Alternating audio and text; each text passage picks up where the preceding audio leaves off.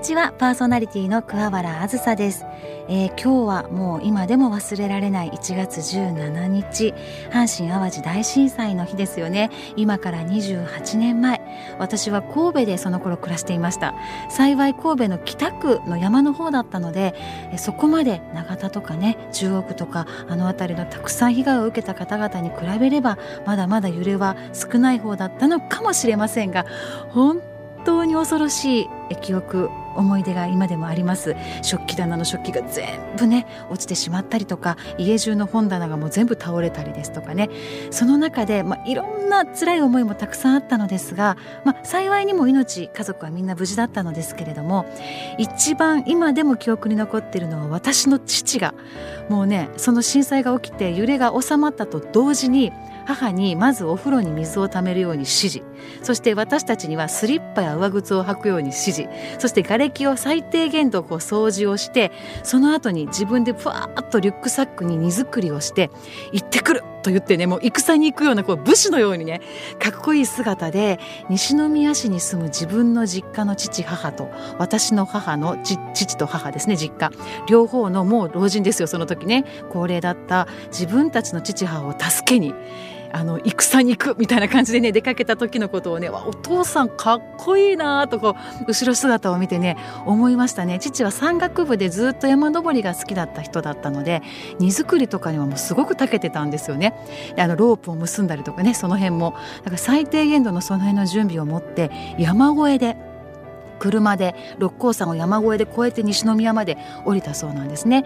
で後から話を聞くともう一番バッターのグループで車に乗ってやっぱり降りていく人やっぱ何人かいたみたいで2番目に彼は車で走らせていたみたいなんですね。で自分の一番前の車と一緒に2台連なって走っていたらもうどんどん大木とかが道にこう倒れてるわけですよ。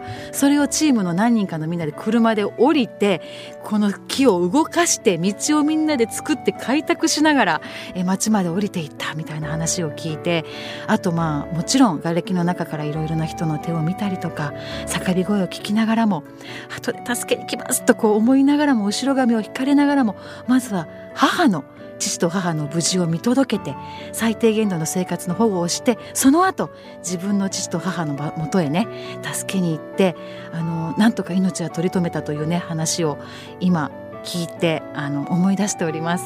いろんな思い出があってもうね涙が溢れそうな話もたくさんあるのですがこの日のことは絶対に忘れちゃいけないしまた自分の子供たちにも毎年話をしていこうと思っております。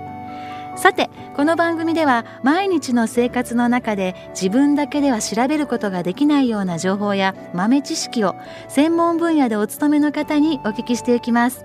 メールアドレスは aslife アットマーク obc1314.co.jp までお寄せください。今週も最後までお付き合いください。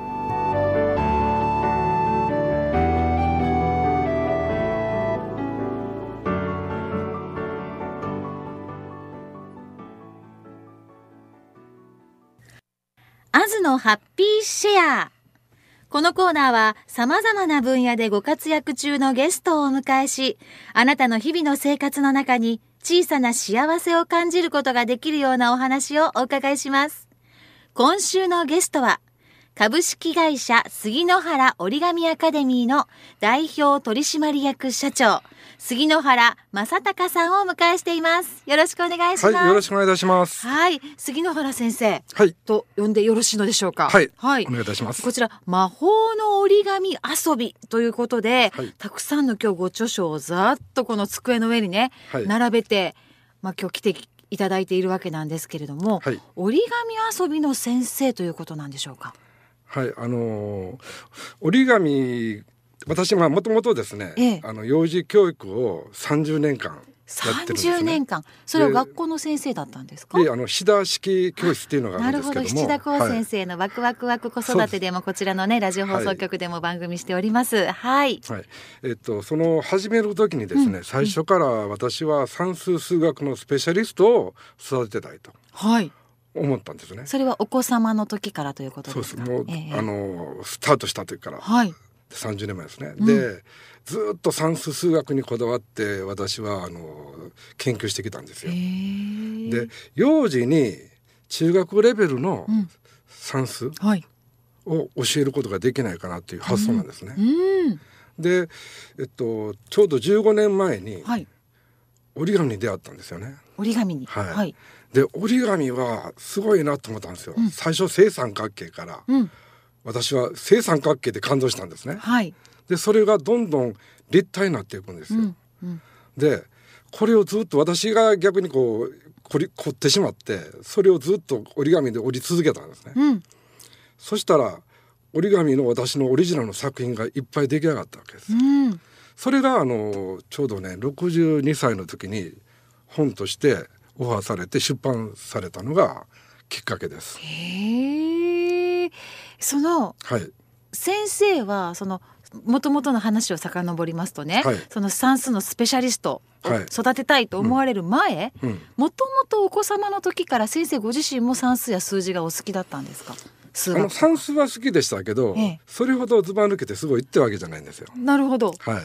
それなのにというかなぜその、スペシャリストを育てたいと思われたんですか？そのきっかけは何だったんですか？きっかけはやっぱりですねあの幼児教室ってたくさんある中で、うんうんうん、自分とこのその差別化？うちの教室に通ってくれた子はもう、はい、数学はもう絶対強い子になるよというのを売りにしていこうみたいな感じですね。それは考えたんでね。なるほど。はい。はあ、ちょうどあの息子がですね、ええ、幼児教育に間に合って、うん、成果をどんどん出してくれるんです。一打式で。はい。そうですか。でこれだと。もうそれでもうハマってしまって。で折り紙に出会われたと、うん、そう。教える教え子がどんどん中学受験でもすごい灘中であるとか東大寺学園とか大阪生とか、ね、成果を出していき名だたる最難関中学に合格していくんですよ。はい、でそこに折り紙がいいと折り紙はね、うん、勉強感覚じゃないんですよ。まあ遊びですよね、はい、私もそんな感覚です。遊び感覚でどうやって才能を伸ばしていくかっていうことをずっと考えたんですね。けれどもその折り紙と算数とか数字数学っていうふうに結びつけたことが私なかったのでそうなんですよ。なんかどちらかというとアートとか、遊びとか、端と端をいかに綺麗にくっつけるかとか なんかそっちの方が私は優先されていつも遊んでいるので、はい、あの皆さんねそう言われるんですよ、はい、折り紙と算数が結びつかないって、うん、でもね私は最初からね算数数学ありきの折り紙なんですよ。なるほど。だから全て図形折り紙なんですよ。まあ言われてみればそうですね。長さを整えたり、うん、に2つに綺麗に割れるかなとか、はい、ということですね。こういうふうに折って開いたら何等分になっていたとか、はい、そんなことなんでしょうか？私はあの、例えば紙は自由自在に3等分5等分7等分9等分、うん、11等分奇数等分自由自在にできます。はいそれもやっぱり算数数学とつながってるんです、ね、その先生の教材の中にもう折り紙を取り入れて、はい、数学算数も今お教室でやっているということなんでしょうか？えっとねあの教室もそれについてはしっかりやってるんですけれども、はい、実はオンライン授業っていうのをやってるんですね。うん、オンライン授業。はい。でオンライン授業はもう完璧に折り紙と数学算数を教える授業なんですよ。それも数学と算数とは別の授業で折り紙があるわけじゃなくても一緒に数学算数の授業の中に折り紙を取り入れているということですか？逆に折り紙中心で算数数学を折り紙を折っていたら数学算数も身につくよということですね。はい、で私は例えばあの中学受験の今こう参考書があるんですね。はい、自由自在算数って書いてますけども、これの内容をすべて折り紙で教えることができます。ええー、あの黒板に数字とか数式とか X とかなんたらかんたらとか書くじゃないですか。はい、あれが折り紙で教えることができる。折り紙で教えることができます。えー、でこれが何が効果があるかというと、はい、見えるものに変わるということなんですよ。なるほど。ただの式じゃないんですよ。す、べ、て形のあるものに変わっていく。方程式でも折り紙でできるんですか？あのいろんな例えばあの特殊算も折り紙でできます。えー、筆算とかもですか？筆算もすごくおも面白い折り紙で見たら簡単になります。えーかあの今の話の流れで言うとね、うん、小学生の低学年ぐらいまでだったらイメージはついたんですよ。うん。4つに分けたら2つにこう分かれるよねとかなんかこうね、だけどもその数式とか中高生のもう数学ですよ算数というよりは。それも折り紙で説明ができる、はい、例えばルートには中学3年生で習うんですよ。ルートに。ルートにルート3なんそんなことやったな。ルート出てきたな、ね、まあ、はい、あの、そういう平方根って言うんですけどね、えーえー、そういうのは中学3年で習うんですけど、はい、幼稚園でわかります折り紙を使えば、うん、簡単に言うと正方形の折り紙を三角形に半分に折った、ね、三角形に折りました、はい、長さ。二等辺三角形ができますね、はい。はい、でその一正方形の一辺が1としたら、はい、斜めの一番長い辺、うん、これがルート2です。なるほど、はい、そのままだ。そうなんです。でコピー用紙ありますよね。コピー用紙長方形ですね、れは必ずそう。一体ルート2の比になってます、うん、ああ本当ですね、うん、言われてみればはい、でそのコピー用紙の対角線、うん、三平方の定理っていうのがあると思うんですけどそれはルート3でねこれあの言葉で言うたらね、うん、なんかピンとこないかもしれないけど、実際に折り紙を使ったら当たり前のようにわかるんですよ。本当だとなるわけです、ね、だって見た見たものは信じますよね。まあそうです。ね、数字のルートには信じられなくても、ええ、これがルートにっていう二つ分あるね目の前にあるのがルートに、うん、で実際にコピー用紙のこの長い方の辺ルートにということだよって言ったら、うん、ね目の前にある実実あの実際のものだからねわかりますよね。本当ですね。ねで幼児はもっとわかるんですよ。うん、あそのまま素直にあルートにって。感覚で覚えていくから。かえって中学生はねダメなんですよ。ルートにて人よ人よに人見頃って覚えたはずなんですよ、はい、1.414、はい、ずっと続き永遠に続くんですよ、うんうん、だから小数がずっと永遠に続くんで余計にわけわからん、その数字が先に頭に入っちゃうのでね。なるほど、ね、勉強ね数学とか算数の勉強は数字で捉えたら面白くないんですよ。全て目に見える形にしたら子どもたちは感動するんですよ。で今のね先生この話をちゃんと先生本にされているんですよ。はい、何冊出していらっしゃるんですか？今あの一応国内では5冊。5冊。はい。で海外の翻訳本が2冊で7冊ですね。魔法の折り紙遊びという本ですね。はい、あと魔法の計算遊びもある。はい。でこれがですね先月出した本で。はい。でこれまでの本は魔法の計算遊び、はい、私の本はあの今4冊で20万部以上売れたんですけど、うんうん、これは全て盛況カタログのみで、販売されてるんで、ええ、書店で並ばなかったんですね。だからね盛況カタログで20万、うん、これこれでも画期的な売れ行きなんですけど、今度初めてね本屋に並んだんですよ、はい、この魔法の計算遊び。はい、でこの本がですねなんと私のために出版社を作ってくださった方がい。るんですね。はい、はい、だからあのー、これを何としても普及させたい。なるほど。はい。でこの本こそ私は世の中を変える本だと思ってるんですね。はい。算数が楽しくなる、大人も子供も夢中になれる、はい、魔法の計算遊びですね。はい。数をイメージで捉える。そう。数字でこう頭の中で数字ばっかりをこう思い浮かべずにイメージでそうなんですよそうすると楽しくなるよということですね、うん、なるほどこれがもう CS 出版で、い、ろんな書店で売られているということですねはいはい。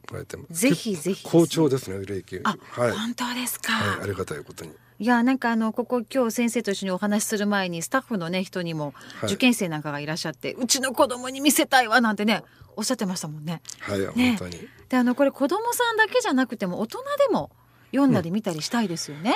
うんあの実際にあの買っていただいた方のおじいちゃんおばあちゃんがめちゃくちゃ感動して、これすごいって報告いただいてるんですよ。まあ、うん、面白そうですね先生。これ絶対面白いですから。いやもうなんか折り紙と数字のことを語らせたらもう止まらない感じがしますね、先生。なんかあの先日はなんかもう世界一飛ぶ飛行機の紙飛行機。の作り方でなんとオンラインで600人の人が参加したというふうにお聞きしております、はい、しかもね募集して12時間以内。ええ。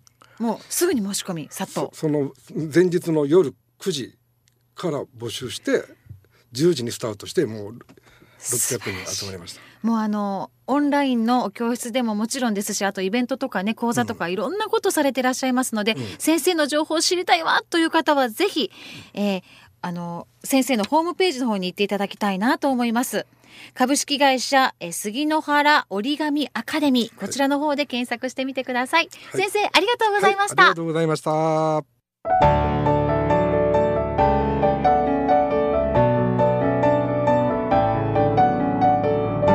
番組へのご意見ご感想をお待ちしております。メールアドレスはアズライフ aslife アットマーク obc1314.co.jp おはがきは郵便番号552-8501ラジオ大阪桑原あずさのアズライフまでお寄せください。毎月抽選でクオカードをプレゼントしています。クオカードそして各コーナーでご案内しましたプレゼントの応募をされる方は住所と名前をお書き添えください。当選者の発表は発送をもって返させていただきます。桑原あずさのアズライフチューズデイ。来週もお会いしましょう。お相手は桑原あずさでした。